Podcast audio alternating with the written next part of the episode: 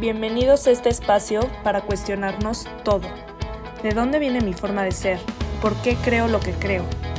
En Aprender Conciencia invito a especialistas y expertos en todo lo relacionado con el impacto que tuvo la infancia en nuestras vidas. Soy María Diego y te invito a escucharme cada semana. Bienvenidos a este capítulo del podcast. Vamos a platicar con Kevin Pechenik, quien es impulsor a la conciencia del ser. Tiene una historia increíble donde nos va a platicar cómo se sanó a él mismo, por experiencia propia empezó a hacer todo esto, más allá de los cursos o los títulos que ha hecho a lo largo de su vida. Es un ejemplo de que todo depende de ti y estamos en nuestras manos. Entonces, Feliz de hablar de esto, de que todo es una creencia. Él nos va a profundizar mucho en este tema y de cómo las creencias que tenemos todos es algo que alguien más puso en ti y que tienes aquí adentro por, por lo que alguien más te dijo. Entonces, si no empezamos a cuestionar esta parte, estás viviendo a través de los ojos y las experiencias de alguien más, ¿no? Entonces, bienvenido, Kevin. Qué emoción tenerte. Gracias por estar en el podcast. Gracias, María. Muchas gracias muchísimas, de verdad estoy muy contento. Este, desde que nos contactamos, eh, quedé muy contento. Muchas gracias. Yo también, yo también. Qué bueno que coincidimos y bueno, platícanos un poco. Empieza desde cero por ti. Cuéntanos.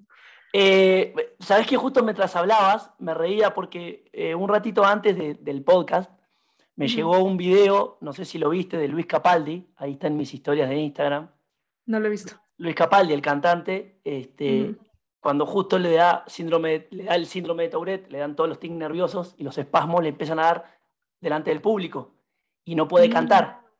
Y es maravilloso, maravillosa la respuesta del público. Y sí, entonces justamente lo, lo publiqué, justo a hablar de esto, ¿no? Sí, sí, sí, sí, por favor, vas.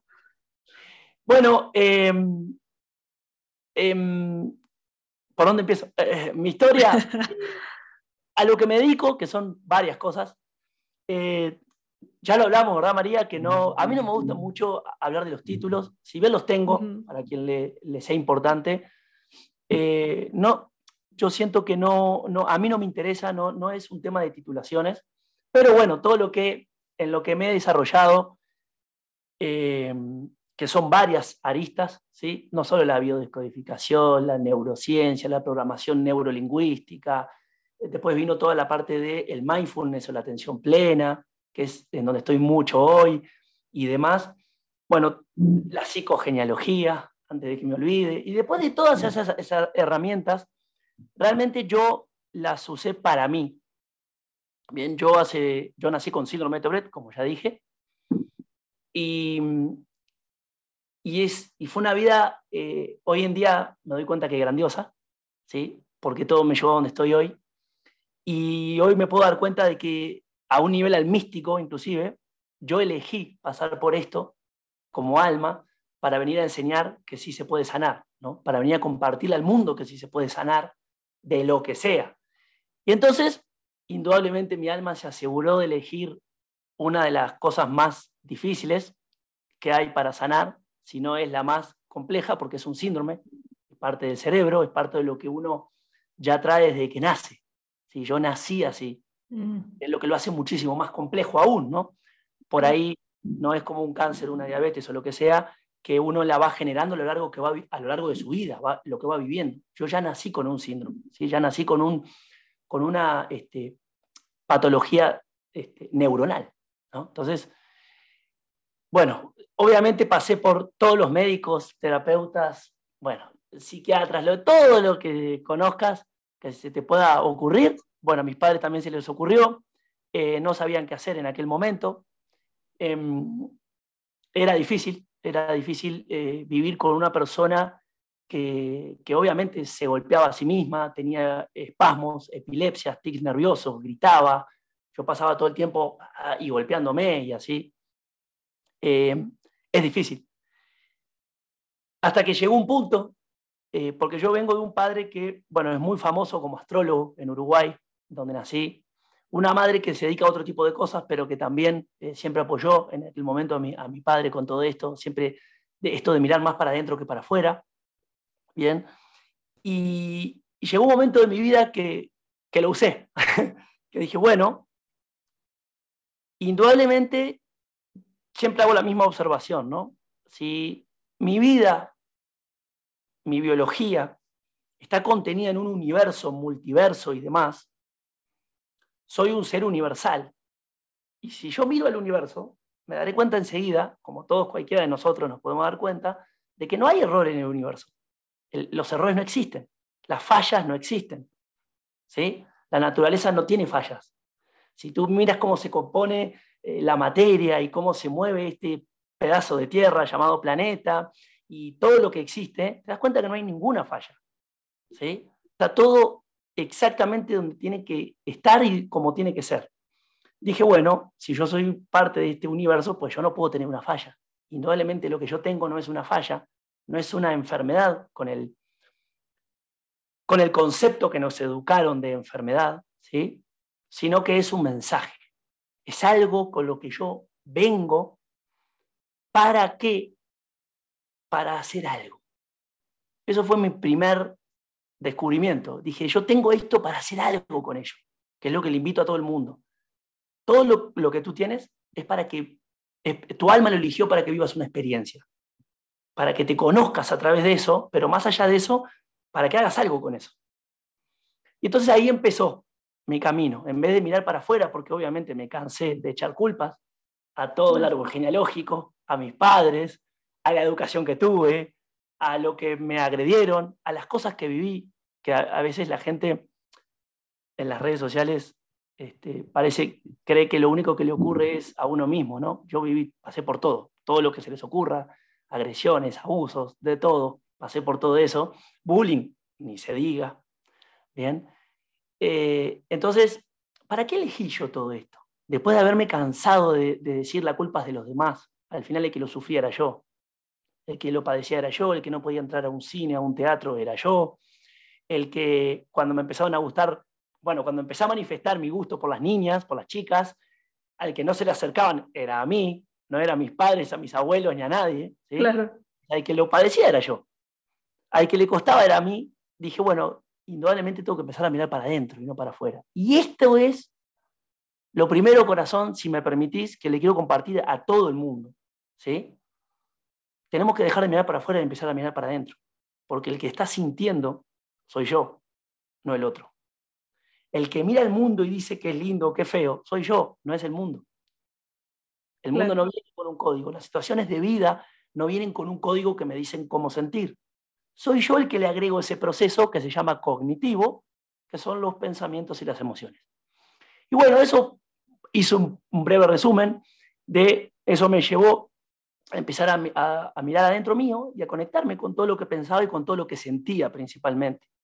Imagínate, tenía un tic nervioso, una epilepsia o un espasmo, llamale como quieras, cada 10 segundos creo que es mucho. Imagínate lo que te estoy diciendo. Yo creo que, cada menos, de, yo creo que cada menos de 10 segundos yo tenía una manifestación de, del Tourette. Y imagínate, ¿no? Entonces, bueno, tenía un libro abierto para estudiarme. Tenía cada 10 segundos una prueba ante la vida para ver si estoy dispuesto a observar lo que soy o no. ¿sí? No me quedaba de otra. Wow. Por eso yo siempre digo que mi alma se aseguró de, encontrarse algo bien fuerte, que yo no pudiera distraerme, de que cada 10 segundos tú tenés que estar totalmente eh, atendiendo este tema. Y ahí comenzó mi camino, se acercó a mí por primera vez la descodificación biológica o biodescodificación, que fue muy importante, fue muy interesante en aquel entonces. Y después se fueron acercando otro montón de cosas, de todas las que nombré, eh, y me llevaron, como siempre digo, hoy me dedico a lo que me dedico, que es a compartir conciencia, autoconocimiento y obviamente también sanación, porque primero lo hice conmigo, ¿no? Predica con el ejemplo, no con las palabras, decía Jesús, ¿no? Entonces, de eso se trata, de compartir un poquito de sanación y me dedico a eso repito, por mi historia, no porque quise, no porque lo elegí, no porque nací diciendo voy a ser terapeuta. había estudiado y, había hecho otras cosas en mi vida. Oye, mencionaste la psicogenealogía evolutiva. Exactamente. ¿Qué es? ¿Qué es? Nunca lo había oído. La psicogenealogía es toda la rama de, eh, vamos a llamarlo así, de la psicología, por de ahí viene psico. Bueno, de la psicología como tal no, ¿sí? pero viene de todo, sí, viene de todo ahí, em, que tiene que ver con la parte transgeneracional, sistémica, familiar. ¿sí? Lo, que, lo que mm. se hace en la psicogenealogía, obviamente, es observar toda la ancestralidad. Bien, todo lo que, lo que vamos heredando, no solo a nivel genético, sino a nivel nombres, a nivel cuerpo, a nivel, bueno, a nivel todo, em, con lo cual nacemos y eso impacta sobre nuestra vida. ¿no? Y hice un mega resumen. Sí, sí, sí. Claro. toda la parte esa, transgeneracional, sistémica, familiar, todo, todo eso está incluido dentro de la psicogenealogía. Claro. Oye, siguiéndote en redes sociales, veo que subes bastantes videos y en uno de ellos hablaste justamente del tema que estamos tocando ahorita, como todo es una creencia. Y si no empezamos a cuestionar de dónde viene lo que pienso que soy, y lo pongo entre comillas para las personas que no nos vean, si no empiezas a cuestionarte de dónde viene esto que creo que es verdad, vives atado a una mente de alguien más. Exactamente. Entonces, ¿por qué, digo, cómo explicarías a las personas que no entienden muy bien esto de las creencias y cómo, los, cómo nos pueden llegar a limitar? ¿Por qué nos limitan tanto? Gracias. Em, fue, muy linda la introducción y lo que dijiste, ¿eh? por eso te agradezco mucho. Este, mira, trataré de hacerlo lo más simple posible, porque obviamente esto es muy un tema muy largo ¿no? y, muy abstracto también. Nosotros somos mucho más, la, la primer creencia es la, eh, que es la más densa es el cuerpo. ¿Sí? Y del cuerpo todo lo que experimentamos con él. Por ejemplo, las enfermedades las experimentamos a través del cuerpo. Si el cuerpo es una creencia, ahora imagínate las enfermedades. Si, ¿no? ¿Qué, ¿Qué, más experimentamos a través del cuerpo? Por ejemplo, las parejas, la comida, o sea, todo lo físico, lo que tocamos, lo que la realidad aparente le llaman muchos, que es lo que medimos mediante los cinco sentidos, es lo que experimentamos a través del cuerpo. Y nosotros creemos que eso es la totalidad de la existencia. Y si yo creo eso, lo, que solamente vivo a nivel materia, cuerpo, que es la primera creencia y la más grande, primero que nada, yo estoy atado a la creencia de que entonces yo no soy más que este cuerpo, es decir, la energía no existe, las vibraciones no existen y todo lo que es muy chiquitito. ¿Bien? Obviamente eso no es real. Si nosotros somos mucho más que el cuerpo, siempre digo, somos la conciencia que habita dicho cuerpo. ¿Bien? somos la energía que habita el cuerpo. Por eso cuando tú tocas un difunto, por ejemplo, lo tocas y está, este, está frío, ¿verdad? Frío y pálido. ¿Por qué está frío? Porque no hay energía. ¿sí? No hay información corriendo a través de él. Ya dejó esa información que no se, no, no, no, no se murió, no se acabó, sigue, salió de ese cuerpo. ¿Bien? Entonces, somos mucho más que el cuerpo, que es la primera creencia más grande que tenemos y, ahí, y el apego más grande que tenemos. ¿Bien? Entonces, ¿cómo explicaría todo esto? Trataré de ser simple. Nosotros somos mucho más que este cuerpo, somos la conciencia que habita dicho cuerpo. Nosotros somos una esencia, somos conciencia, somos información planetaria, universal, multiversal. Esta información para experimentarse en un plano físico, obviamente, tiene que coger un vehículo, como cuando tú te subes a tu carro para ir a la casa de una amiga, por ejemplo, o a tu trabajo, y tú te subes a un carro. Tú no eres ese carro, pero tú estás experimentando la ciudad a través de ese carro. Bueno, esto es igual. Nuestra alma, nuestra esencia, nuestra conciencia experimenta esta vida física, física, y esto es muy importante, física, a través de qué? De un envase físico. ¿Cuál es ese envase físico? El cuerpo. Entonces, la esencia que somos, lo voy a poner en la mano que tiene el tatuaje, ¿bien? toma un cuerpo, ¿bien? Con toda una historia de ese cuerpo. Ahora entenderán por qué dije que mi alma se eligió este Tauret, ¿sí?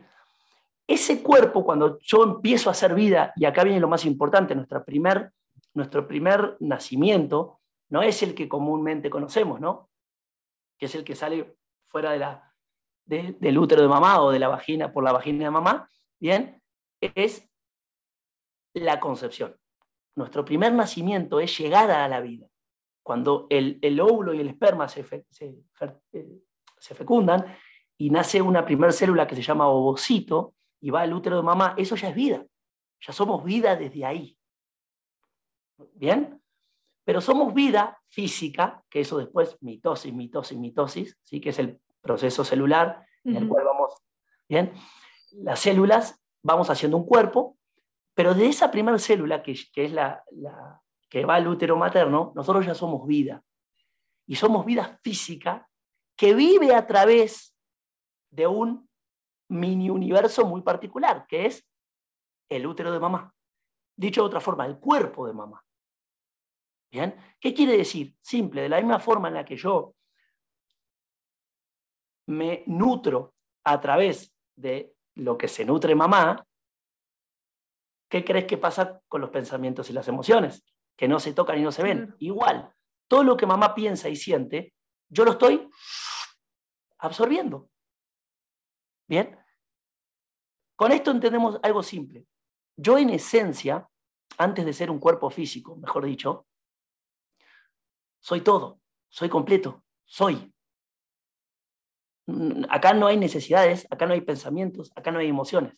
Cuando yo llego al cuerpo físico, al vehículo de la materia, de la materia física, yo entro en un cuerpo físico el cual es cargado de lo que se llaman programaciones, pensamientos y emociones. ¿Que quién las vive? Primariamente mamá. Pero claro, mamá de dónde la sacó? De los abuelos. Y papá, que después entra también en juego, ¿de dónde lo sacó? De los abuelos. Y de los abuelos, de los bisabuelos. Y, ahí viene toda la, la ancestralidad. Entonces, ¿qué son las creencias? Yo siempre digo, los pensamientos y las emociones son creencias. ¿Por qué? Porque los dos son mecanismos cognitivos, es decir, mecanismos que hace mi cerebro, son creaciones de mi cerebro. ¿Bien? Y esas creaciones de mi cerebro, las dos se dan en el mismo lugar, si yo las estiro o perpetúo en el tiempo, formo una creencia. Así se han formado las culturas, las tradiciones. ¿Sí? Es un pensamiento llevado a cabo por bastantes personas durante mucho tiempo, ya es una tradición, es una creencia instalada. Entonces parece que fuera verdad, pero no es verdad. Y esto, corazón María, es lo más importante. Los grandes sabios hablaban de la verdad. Bien, la verdad sí existe. La verdad es aquella que es para todos y es siempre. La verdad no tiene límite o creencias humanas como el tiempo y el espacio. Eso solamente se vive en la 3D, se vive en este cuerpo físico. Bien, entonces, la verdad es aquella que es para todos y que es siempre. No existe tiempo-espacio. Bien, la creencia cuál es? La creencia es lo contrario a la verdad, por así decirlo. Es aquello que no es para todos y que no es siempre. ¿Sí? Es aquellos que me dieron. Es aquellos que me educaron. Es aquellos que me impusieron de otra forma o que me heredaron. Pero lo cual yo no soy, yo soy esencia. Lo que yo llego a este cuerpo físico y absorbo creencias, o sea, pensamientos y emociones, son heredadas, son dadas. Te las dijo alguien más, te las tienen que haber educado. ¿Qué quiere decir? Simple. Por ejemplo, por tocar una de las emociones, si no es la única que existe realmente, en este grado de vibración, el miedo. El miedo no existe para la esencia. Para lo que tú eres a nivel conciencia, el miedo no existe. El miedo solo existe en el cuerpo físico. Y lo tienes que haber heredado o aprendido. Por lo tanto, las creencias que son, son todo aquello que me dieron, que no es parte de mi ser, de mi esencia, también se llama ego. El ego no es la esencia. El ego es la estructura, lo dice la palabra. Viene etimológicamente de antes del latín, significa yo, estructura. Ego es yo, estructura. Es decir, lo que yo tengo como estructura, la materia, lo que me define como materia, eso es ego. La esencia no es ego. Pero usa el ego para encontrarse a sí misma. La verdad siempre es y las creencias te las tienen que dar. las tienes que haber tomado en tu vida física. Esos son creencias. ¿Qué ocurre? Que tú vas creciendo después de que sales del útero materno, que ya imagínate, tiempo estándar, nueve meses de creencias, que están totalmente sujetas a mamá, porque son los miedos de mamá, las alegrías de mamá, ¿eh? más las que agrega papá, ¿no?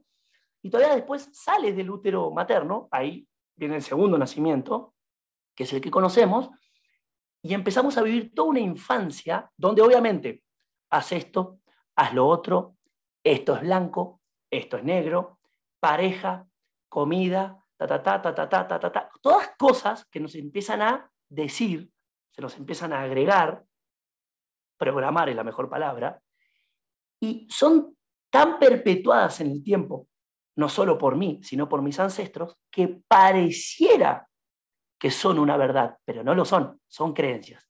Dicho de otra forma, y esto es muy interesante, el ser humano solo sufre por creencias, no por la verdad. Ningún ser humano sufre por la verdad. Sufrimos por la creencia que le agregamos. Y las creencias son los pensamientos y las emociones que hemos tenido, que nos han, que nos han programado, que obviamente nosotros cuando pudimos dejarlas no lo hicimos, y al no hacerlo ya son nuestras, ya no son culpa de los demás. ¿Bien? Es nuestra labor dejarlas. Y entonces creemos que así es la vida. Y cuando miramos el mundo, creemos que lo que estoy viendo es el mundo, cuando en realidad lo que estoy viendo es un prisma a través de mis creencias. Dicho de otra forma, no vemos el mundo como es, sino como nosotros somos. Sí.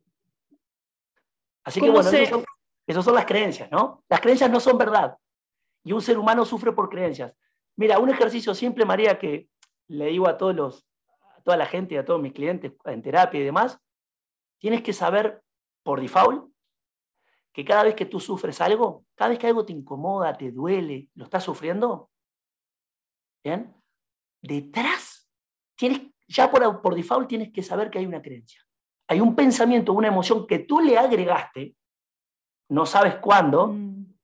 Tú le agregaste inconscientemente esa, esa creencia y luego sufres por ella. Porque si eso fuera verdad, no tuviera creencia, tú no sufrirías. Te pongo un ejemplo, por lo menos a nivel biológico, una verdad cuál es? Respirar. Todos los seres humanos respiramos. Y por lo menos mientras biológicamente estamos vivos, materia, es una verdad, es siempre. Desde que nazco hasta que muero, siempre respiro. ¿Me seguiste? Sí. Muy bien. Nadie sufre por respirar. Tú no sufres por respirar. Tú no sufres por, por ir a hacer pipí o popo al baño. Nadie Es lo que es. Sí. Es lo que es. ¿Me explico? La creencia no. La creencia, fíjate qué diferencia. Tu miedo es uno, eh, mi miedo es otro, el miedo de, no sé, de tu amigo es otro, el miedo de mis amigos es otro, y así nos vamos, ¿no? Entonces la creencia es aquello que yo adjudico de manera inconsciente, que me lo dieron y yo se lo pongo a la vida, pero no es verdad. Si estoy sufriendo, tengo que observar cuál es la creencia que yo puse detrás. Si la observo, me puedo liberar de ella. Eso fue parte de lo que yo hice conmigo. Lo que ocurre es que en mi proceso personal, con el Tauret, tuve que ir a las creencias de mis ancestros también. Claro tuve que ir más arriba porque yo nací así. Es, lo que te decir, al nacer con eso lo traías, o sea, de generaciones. Sí, o, diría que yo fui el que se podía hacer cargo de eso. Mi alma eligió hacerse cargo de eso, ¿no? Claro. Y bueno, eso es lo que, lo que comparto. ¿Cómo identifico al ego en una situación? Si es inconsciente, es que eso es lo, lo difícil de esto. Claro. Porque el ego te hace creer que de verdad eres tú. Y es una creencia, y una creencia, hablando de una creencia inconsciente, que pues, son las más difíciles de, identificar. ¿Cómo lo cacho? Eh, es una pregunta interesante y muy abstracta, ¿no? Eh, mira,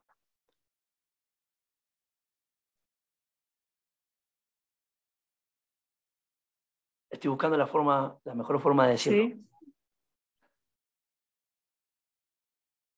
Primero que nada, saquemos la creencia de que el ego es malo. El ego no es malo. Mm. El ego es estructura, es una estructura que yo elegí para a través de esa estructura conocerme. Por lo tanto, paremos con esto de que el ego es malo. Eh, yo tengo muchos videos hablando del, tema del ego, pero no, no porque sea malo, sino para que lo veas. Es como la pareja. Es exactamente lo mismo que la pareja. La pareja no es mala. La pareja es ella. ¿Sí? Entonces, ¿para qué está en tu vida el ego? Es la forma en la que el alma se puede experimentar en la materia. Si no hubiera ego, no te experimentarías, no habría estructura, habría solamente esencia. O sea, no hubieras venido a la materia. Entonces, el ego va de la mano con la materia, o va de la mano con el mundo físico, va de la mano con la experiencia física. Por lo tanto, no es malo, es la forma en la que yo me puedo conocer. La consigna interesante es la siguiente. ¿Voy a utilizar el ego para conocerme? Esa es la pregunta. Si la respuesta es sí, perfecto. ¿Cómo identifico el ego? Es muy simple en realidad, porque el ego es creencia, no es esencia. O sea, el ego no es verdad. Mm. Eh, vamos, a, vamos al punto, vamos a puntos eh, tangibles, ¿te parece, de la materia? Sí, sí. Bien. El ego lleva detrás todo un proceso cognitivo como las creencias. Por ejemplo, vamos de nuevo, una verdad es respirar, biológicamente hablando.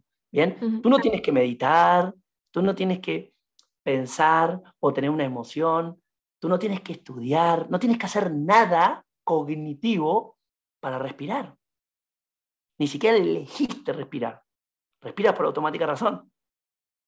Bueno, el ego o las creencias requieren de un proceso cognitivo requieren de una interpretación, requieren de un pensamiento, requieren de todo eso. Recuerden, no es malo, lo estamos usando para conocernos. Entonces, el primer punto es cómo me doy cuenta del ego cuando veo que hay un pensamiento o una emoción detrás de mi situación de turno.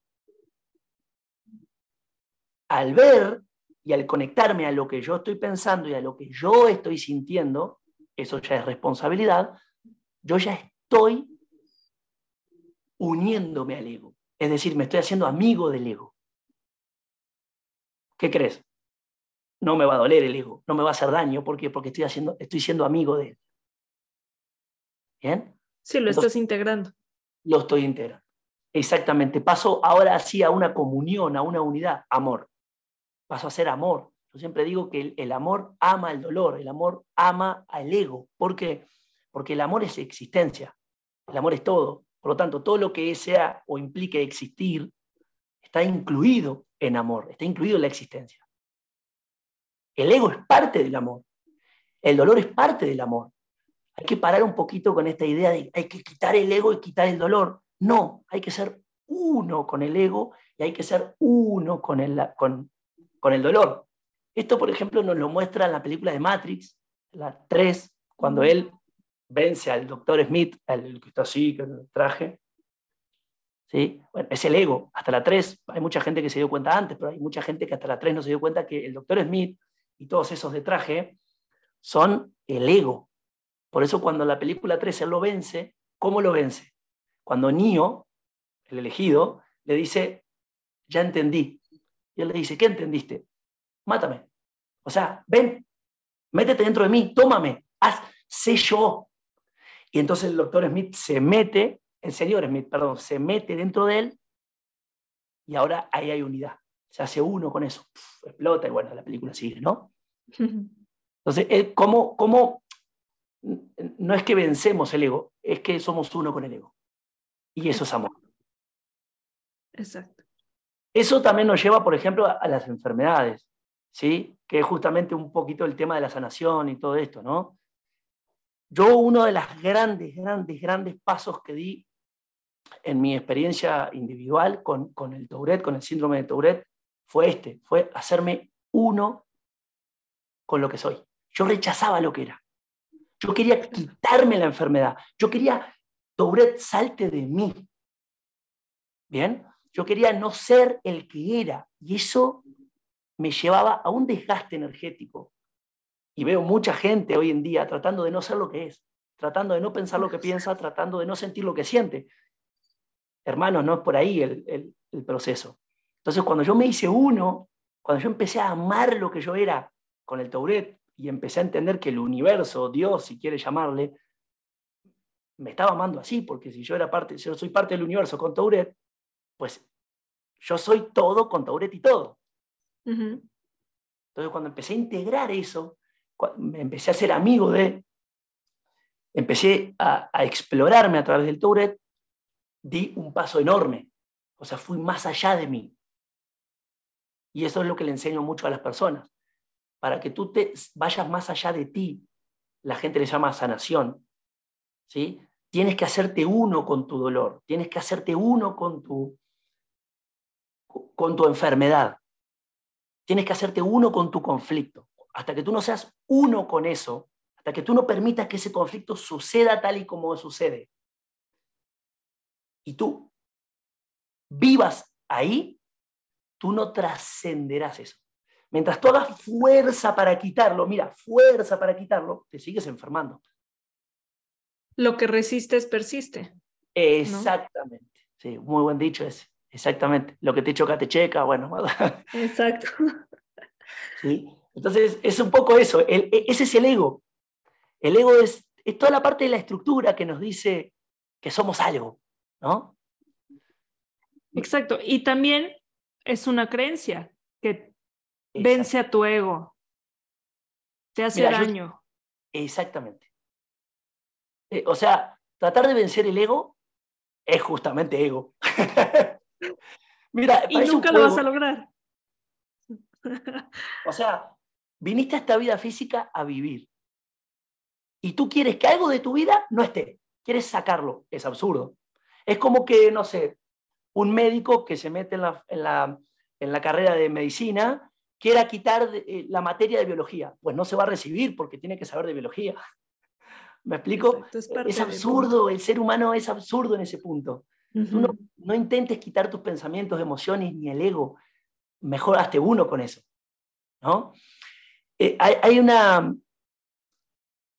Hay algo, hay algo muy interesante. Em, Yo siempre digo a la gente, no solo tú no sabes quién eres, sino que aparte no sabes por qué piensas lo que piensas. Creo que desde ahí sería la, la primera consigna, ¿no? Entonces, empezar a preguntarte por qué pienso lo que pienso y por qué esto que estoy sintiendo ahora lo estoy sintiendo. Eso es un punto de partida, creo que muy interesante. Sí. es un gran punto de partida. Muy. Te pongo un ejemplo. ¿Por qué estoy en pareja? No, nadie lo contesta, ¿no? ¿Por qué estoy en pareja? ¿Qué, sentido tiene físico, puro físico? Porque la esencia no necesita una pareja, ¿eh? La esencia es. ¿Por qué estoy en pareja? ¿Qué sentido tiene para mí la pareja? ¿Por qué como todo lo que como? ¿Qué sentido tiene? ¿No? Desde ahí empecemos a, a, partamos. Y de ahí ya nos podemos ir a puntos más interesantes. Por poner ejemplo, ¿no? ¿Por qué si mi pareja, hablando de la pareja, por qué si mi pareja me engaña, vamos a llamarlo como le llaman, ¿no? ¿Eh? Ese comportamiento. ¿Por qué si mi pareja está con otra persona, por qué sufro? ¿Por, qué tengo que estar triste? ¿De dónde salió esa educación? ¿Por qué no puedo estar feliz?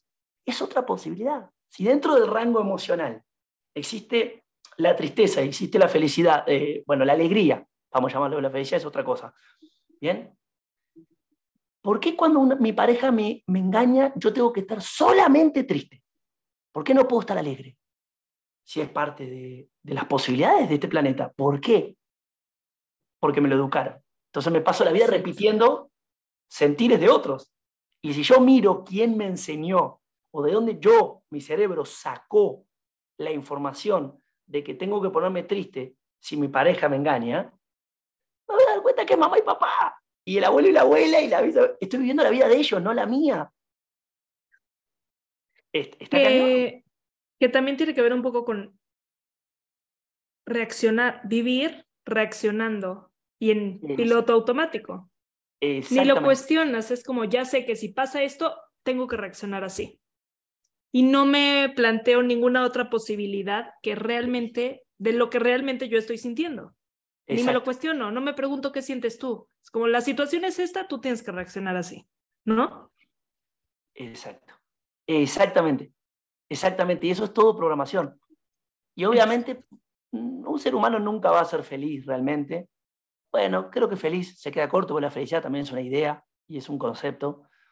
Un, un ser humano creo que nunca va a ser, va a ser lo que es si vive desde las creencias. Porque las creencias, tú no eres creencias.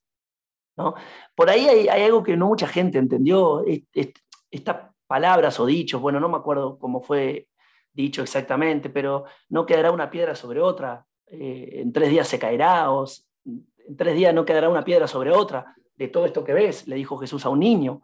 Básicamente lo que le estaba diciendo es todo esto que está formado por creencias, templos, materia y todo eso, todo esto se va a caer, porque no es verdad. Y todo lo que no es verdad se va a caer. Bueno, hoy lo estamos viendo están cayendo un montón de partes del sistema, de creencias.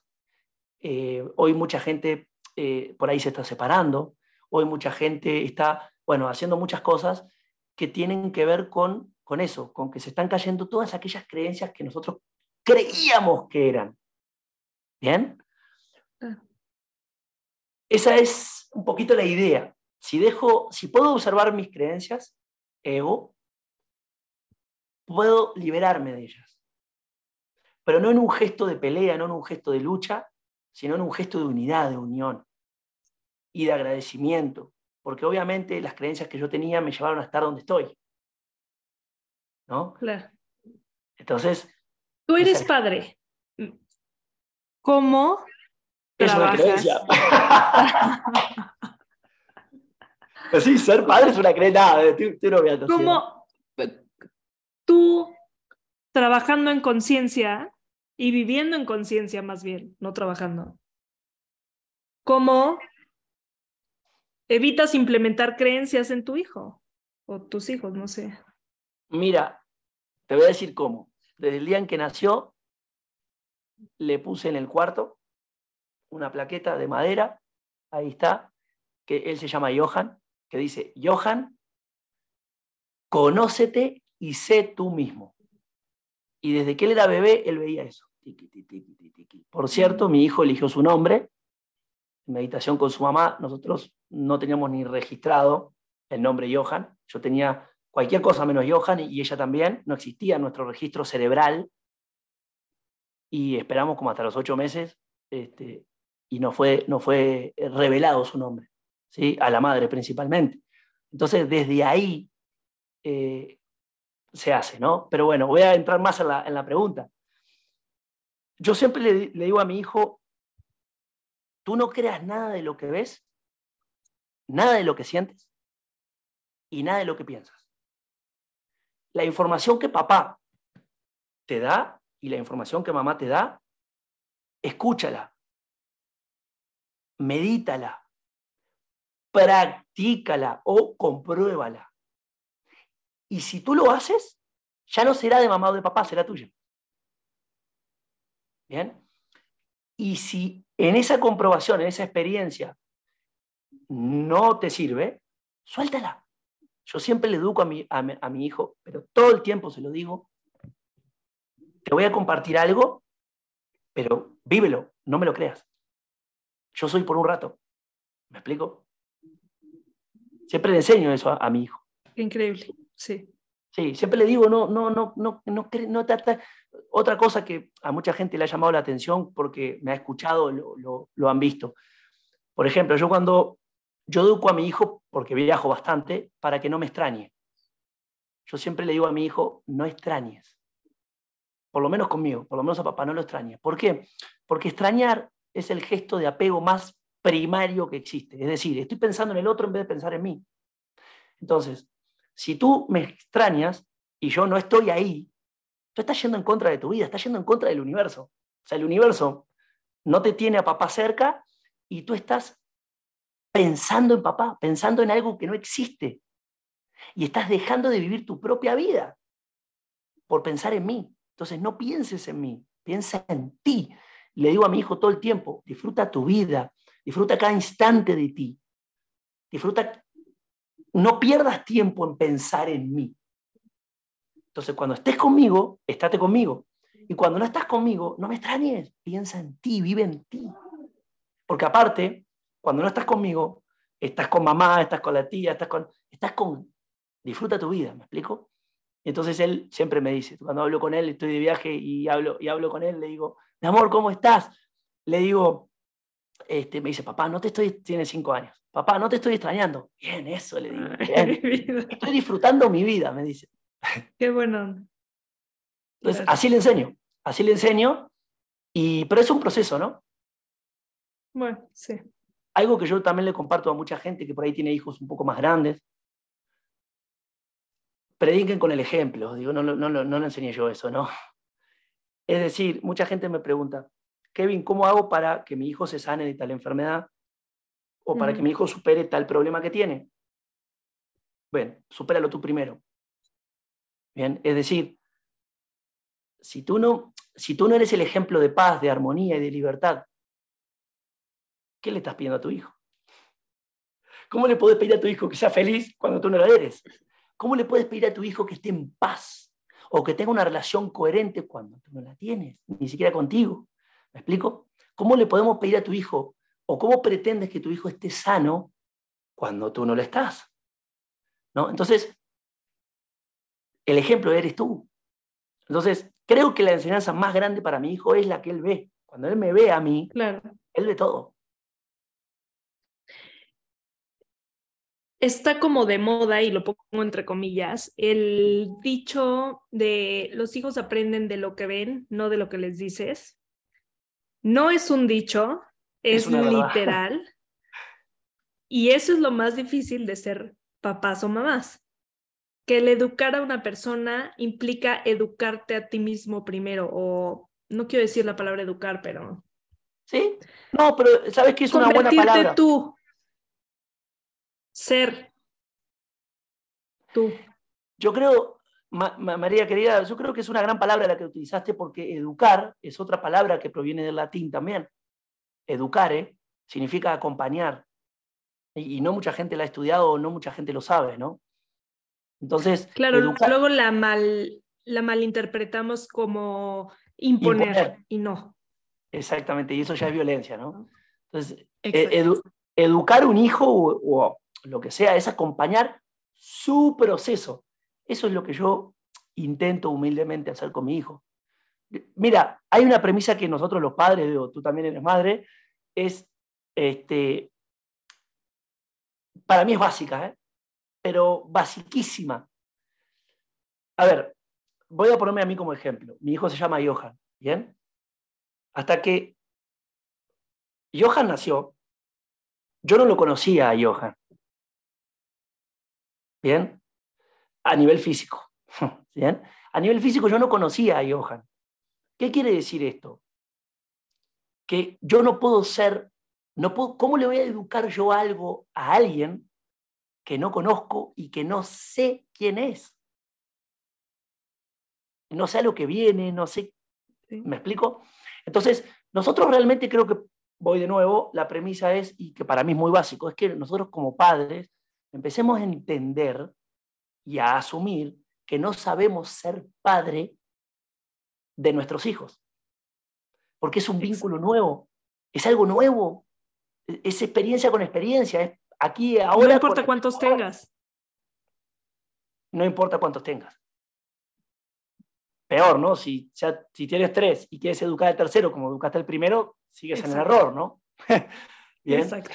Entonces, nosotros no sabemos ser padres de nuestros hijos. Entonces yo que hace mucho rato me asumí como un ignorante y entonces por eso me he dedicado a conocerme, y yo siempre le digo a la gente, em, cuando me dicen, Kevin, ¿y, tú, ¿y tú quién eres? No sé quién soy. ¿E-, ¿Eres terapeuta? No, yo dicen que soy Kevin, pero no sé quién soy. Es algo que tenemos que empezar a entender. No sabemos quiénes somos. Y si no sabemos quiénes somos, y lo estamos experimentando, ¿cómo voy a saber yo cómo educarle a otro ser humano que, que mucho menos sé quién es? ¿Me explico? Entonces, educar es acompañar. Es, yo puedo, lo, único, lo máximo que yo puedo alcanzar a hacer es acompañar a mi hijo. ¿Bien? Que en este plano físico y linealmente hablando, tiempo, espacio, a él le tocó nacer después que, mí, que yo, pero yo no sé si él nació después que yo. Quizá nació antes, quizás su alma es mucho más vieja que la mía. ¿Me explico? Entonces, mucho ego ahí, ¿no?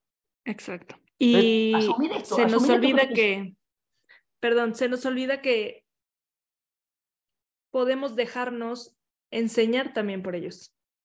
Exactamente. Mira, hay un dicho que a mí hace mucho tiempo me llegó, no me acuerdo quién me lo dijo, pero obviamente este, es anónimo, que dice, aprendes a ser padre cuando eres, perdón, aprendes a ser hijo cuando eres padre. Y yo dije, wow, sí. Uno aprende a ser realmente hijo cuando es padre. ¿A poco no te pasó que cuando fuiste madre por primera vez dijiste, uy, todas las que le hice a los míos? Uy, todas las que les hice pasar. ¿No? y ahí es cuando tomás dimensión de lo que significan realmente tus padres. ¿No? Porque ahora tomás dimensión de que tú eres madre o padre de, de, ese, de, ese, de ese nuevo ser. Sí. Aprendemos a ser hijos cuando somos padres. Por lo tanto, ¿cómo sabemos si es al revés? Sí, ¿no? total. Creo que eso es, es una... Eh, acompañar es eso. Es como, no, como me asumo ignorante, pues bueno, acompañaré, porque simplemente tengo unos días más, unos añitos más en este plano físico, nada más. Entonces acompañaré su experiencia también en este plano físico. La acompañaré, pero la acompañaré no quiere decir se la, se la impondré, Impondré. No se la impondré, no le diré lo que tiene que sentir, no le diré que tiene que tener pareja, no le diré que tiene que tener dinero, no le diré que tiene le, lo dejaré que sea y acompañaré ese proceso. Cada vez que sienta una emoción o tenga un pensamiento mi hijo, lo abrazo y estoy con él y le permito que la experimente. Otro error. No, no, no, no puedes estar triste, tiene que estar contento. ¿Por qué no? Hay que dejarlo que experimente esa emoción y ese pensamiento, ¿no? Claro, totalmente. Oye, Kevin, nada más para cerrar un poco el tema, que podríamos quedarnos aquí dos horas. Es un tema interminable, ¿no? Sí, sí, sí, ya hablaremos más, ya hablaremos más. Exacto, podríamos hacer un live luego también. Claro, claro que sí. Este, recomiéndanos algún libro que te haya llegado. El, mira, te voy a ser muy sincero el libro más importante que vas a leer en tu vida es tu propia vida. Y no hay más que eso. ¿Sí? Eh, realmente, mira, yo tengo seis, siete títulos, no son importantes, cualquiera los puede tener, cualquiera que estudie lo puede tener. Eh, habré leído no sé cuántos libros, cualquiera que se ponga a leer los puede leer, pero la sabiduría verdadera no está en lo que lees, no está en los libros, no está en lo que estudias, está en lo que haces con el conocimiento que adquiriste. ¿no? Y eso que haces ya es tu propia vida. ¿no? Yo creo que realmente el libro más importante que nosotros debemos leer es nuestra propia experiencia. Si nosotros nos conectamos a cada creencia, a cada pensamiento y a cada emoción que tenemos, a cada una de ellas, nos vamos a conocer a nosotros mismos. ¿Qué más que eso hay? Si tú eres el que experimentas este plano, si yo soy el que ve este mundo y yo me conozco a mí mismo, ya está, ya entendí todo. Sí. A eso vinimos, ¿no? El proverbio más viejo que existe en la humanidad, creo, es conócete a ti mismo. ¿no? Entonces creo que los libros más importantes son esos. Eh, emociones y pensamientos que tienes, que eso es lo que yo hice con mí. Y cuando te empiezas a liberar de tus creencias, emociones y pensamientos, obviamente obviamente te empiezas a sanar en el cuerpo, ¿no? Quiero aclarar algo, María, si me permites. Sí. Voy a decir igual un par de títulos de libros, pues, por, si gustan, ¿sí? Pero quiero aclarar algo.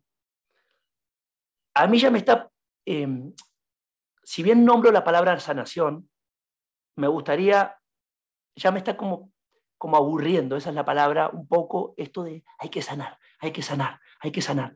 Porque nosotros la vida no es para sanarse, la vida no es para entenderse, la vida no es para terapiarse, la vida es para vivirse, experimentarse, tal cual y como sucede.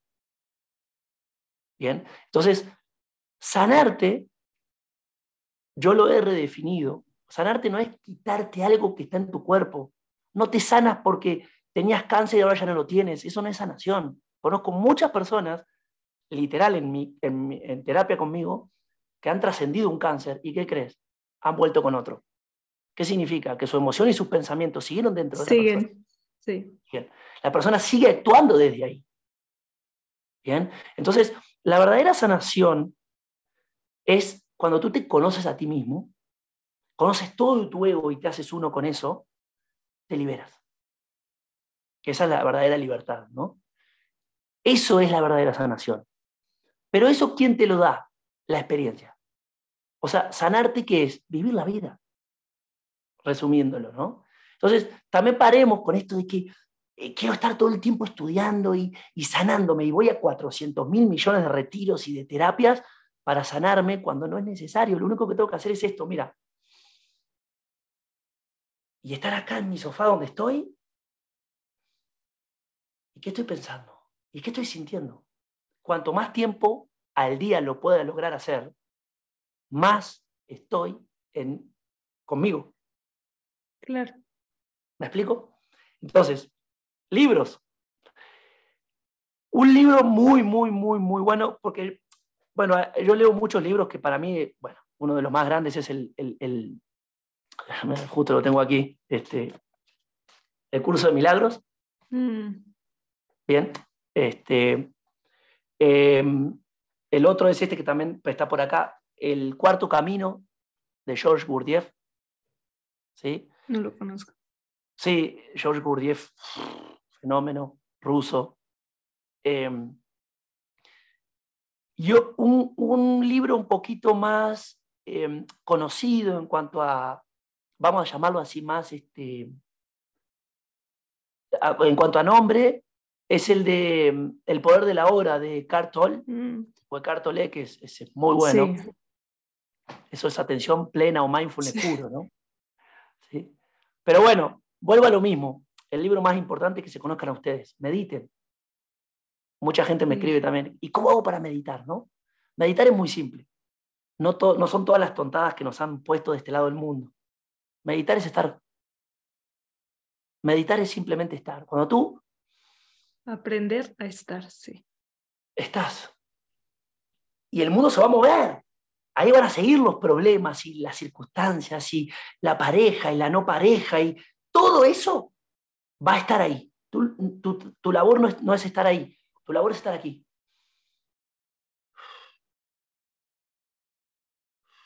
Con cada inhalación y, y exhalación, tú estás ahí. Y al estar ahí, te experimentas. Y al experimentarte, te conoces. Y al conocerte, te haces uno con lo que sucede. Lograste todo. Ya estás. Ahí estás. eso es meditar. Kevin, gracias otra vez. Me encantó la plática, me encantó tenerte y conocerte por redes sociales. Nos, nos contactamos. Me encantó. Gracias, mi amor. Vamos, vamos a seguir hablando. Este, Seguro. Te agradezco mucho también el espacio agradezco a Ernesto que está por ahí también. Mm. Y bueno, a todos, este, yo estaba transmitiendo también en Instagram. ¿Cómo es tu Instagram para que te puedan seguir también, corazón? Aprender.conciencia. Eso, iba a decir, Eva, aprender punto conciencia. Yo iba a decir aprender conciencia, por eso dije, voy a preguntar. Ah, para Instagram lleva un punto. Aprender punto conciencia. Bien, para Déjanos también tus redes sociales. Con mi nombre, Kevin Pechenik. Kevin Pechenik. Lo dejo por escrito de todas formas, por, por si tienen dudas de cómo se escribe. Exactamente. Gracias. para cerrar, María, si me permitís un mensaje. Es, sí, por favor. Se puede con todo. Eh, todo lo que vives, todo lo que tienes, todo lo que eres, es para que lo experimentes. No existen las enfermedades, son conceptos, como tampoco existe nada de lo que piensas ni nada de lo que sientes. Es toda una construcción de tu cerebro. Si la observas y la conoces, te puedes liberar. Y al liberarte serás tú. Así que no existe nada de lo que crees que existe más que lo que tú eres. Hay que conectarse con lo que eres. Y esa es sanación. Me encanta. Gracias, Kevin. Gracias a todos. Gracias, amiga. Te mando un gran abrazo. Igualmente.